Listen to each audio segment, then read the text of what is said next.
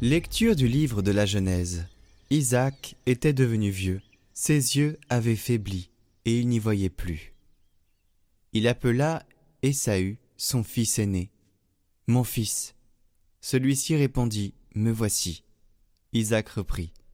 Tu vois, je suis devenu vieux, mais je ne sais pas le jour de ma mort. Prends donc maintenant tes armes, ton carquois et ton arc. Sors dans la campagne et tue-moi du gibier. Prépare-moi un bon plat comme je les aime, et apporte-le-moi pour que je mange et que je te bénisse avant de mourir.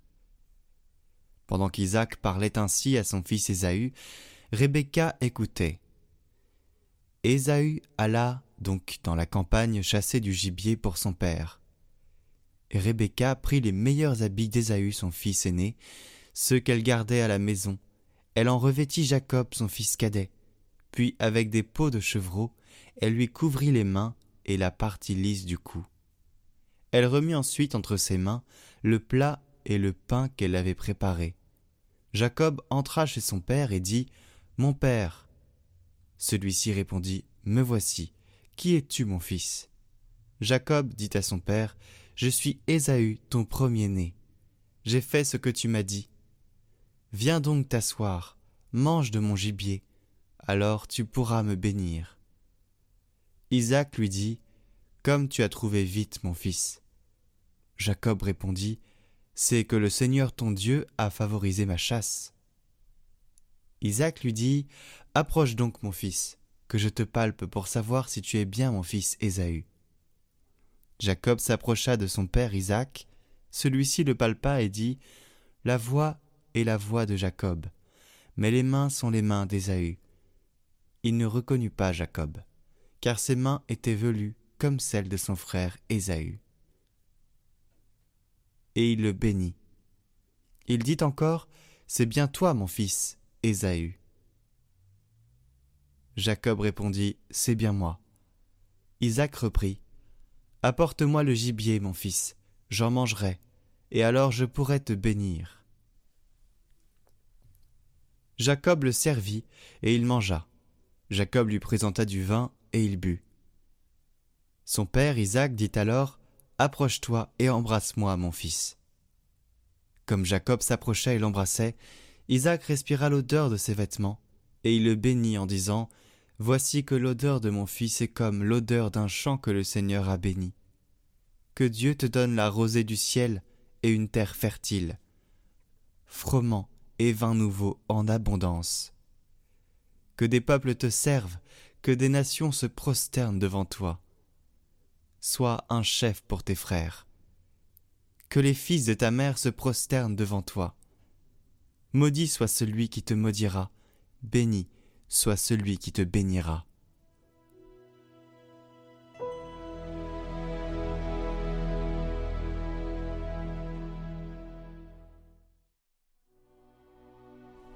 Louez la bonté du Seigneur, célébrez la douceur de son nom.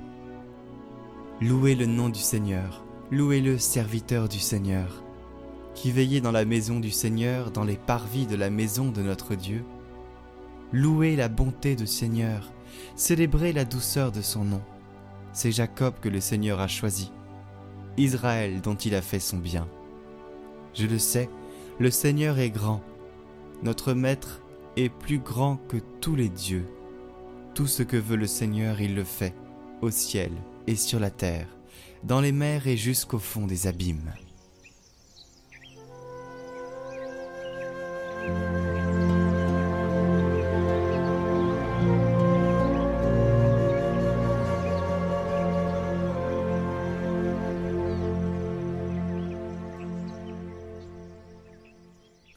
Évangile de Jésus-Christ selon saint Matthieu. En ce temps-là, les disciples de Jean le Baptiste s'approchèrent de Jésus en disant Pourquoi Alors que nous et les pharisiens nous jeûnons, tes disciples ne jeûnent-ils pas? Jésus leur répondit. Les invités de la noce pourraient-ils donc être en deuil pendant le temps où l'époux est avec eux? Mais des jours viendront où l'époux leur sera enlevé, alors ils jeûneront. Et personne ne pose une caisse d'étoffe neuve sur un vieux vêtement, car le morceau ajouté tire sur le vêtement, et la déchirure s'agrandit. Et on ne met pas du vin nouveau dans de vieilles outres, autrement, les outres éclatent, le vin se répand, et les outres sont perdues. Mais on met le vin nouveau dans des outres neuves, et le tout se conserve.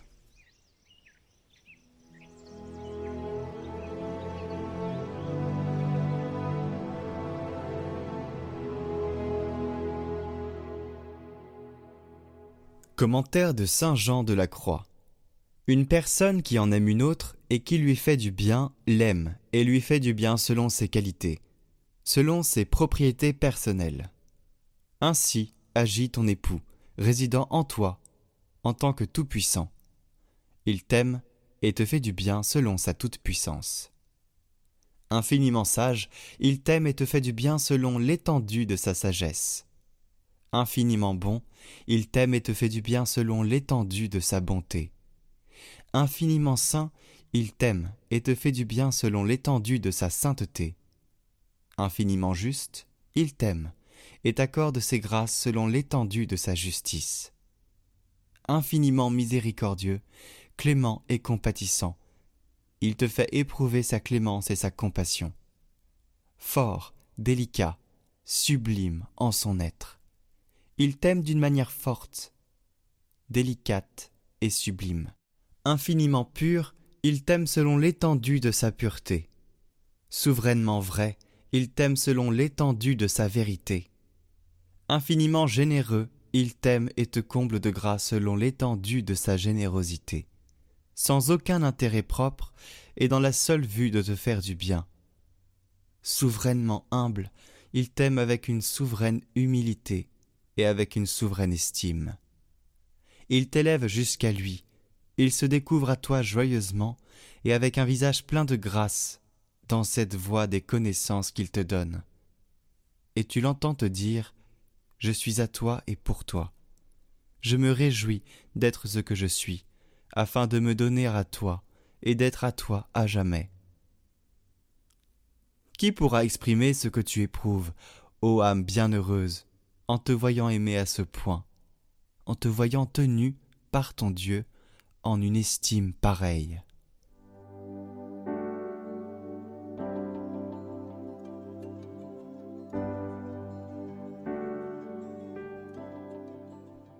Au nom du Père, du Fils et du Saint-Esprit.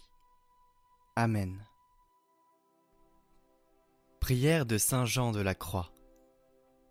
Ô vive flamme d'amour, comme vous me blessez avec tendresse dans le centre le plus profond de mon âme. Le centre de l'âme, c'est Dieu. Quand elle y arrive, selon la capacité de son être, la force de ses activités et de ses inclinaisons, elle est parvenue à son centre le plus profond, et le dernier qu'elle puisse atteindre en Dieu. L'amour est une inclinaison de l'âme, une force ou une faculté qu'elle possède pour aller à Dieu. C'est par l'amour qu'elle s'unit à lui. Voilà pourquoi, plus elle possède de degrés d'amour, plus elle pénètre dans les profondeurs de Dieu et se concentre en lui. Plus l'amour est ardent, plus aussi il est capable d'unir l'âme à Dieu. Quand l'âme arrivera au dernier degré, elle sera blessée jusqu'au plus intime d'elle-même par l'amour de Dieu. C'est alors qu'elle sera transformée et illuminée aussi complètement qu'elle en est capable dans son être. C'est là ce qui se produit pour le cristal pur et sans tache quand il est investi de la lumière, et plus il la concentre en lui-même. Il arrive même à recevoir une telle abondance de lumière qu'il semble transformer tout entier en lumière. On ne le distingue plus d'elle tout ce qu'il a pu en recevoir est étincelant. Il lui est devenu semblable. C'est dans la substance de l'âme que le Saint-Esprit célèbre cette fête de l'amour. Aussi est-elle d'autant plus sûre, substantielle et pleine de délices, qu'elle est plus intérieure. Mais plus elle est remplie de délices et intérieure, plus elle est pure. Et enfin, plus elle est pure, plus aussi Dieu se communique abondamment, souvent et pleinement. Par ailleurs, les délices, comme les joies de l'âme et de l'esprit, n'en sont que plus profondes. Dieu est l'auteur de tout. L'âme ne peut rien par elle-même. Lui seul peut agir dans le fond et la partie intime de l'âme, sans l'aide des sens, et la mouvoir elle-même à l'action qu'il accomplit. Ainsi, tous les mouvements de l'âme sont divins. Bien qu'ils soient de Dieu, ils sont également d'elle, car Dieu les accomplit en elle, avec elle. L'âme ne fait que lui remettre sa volonté et son consentement. Ainsi soit-il.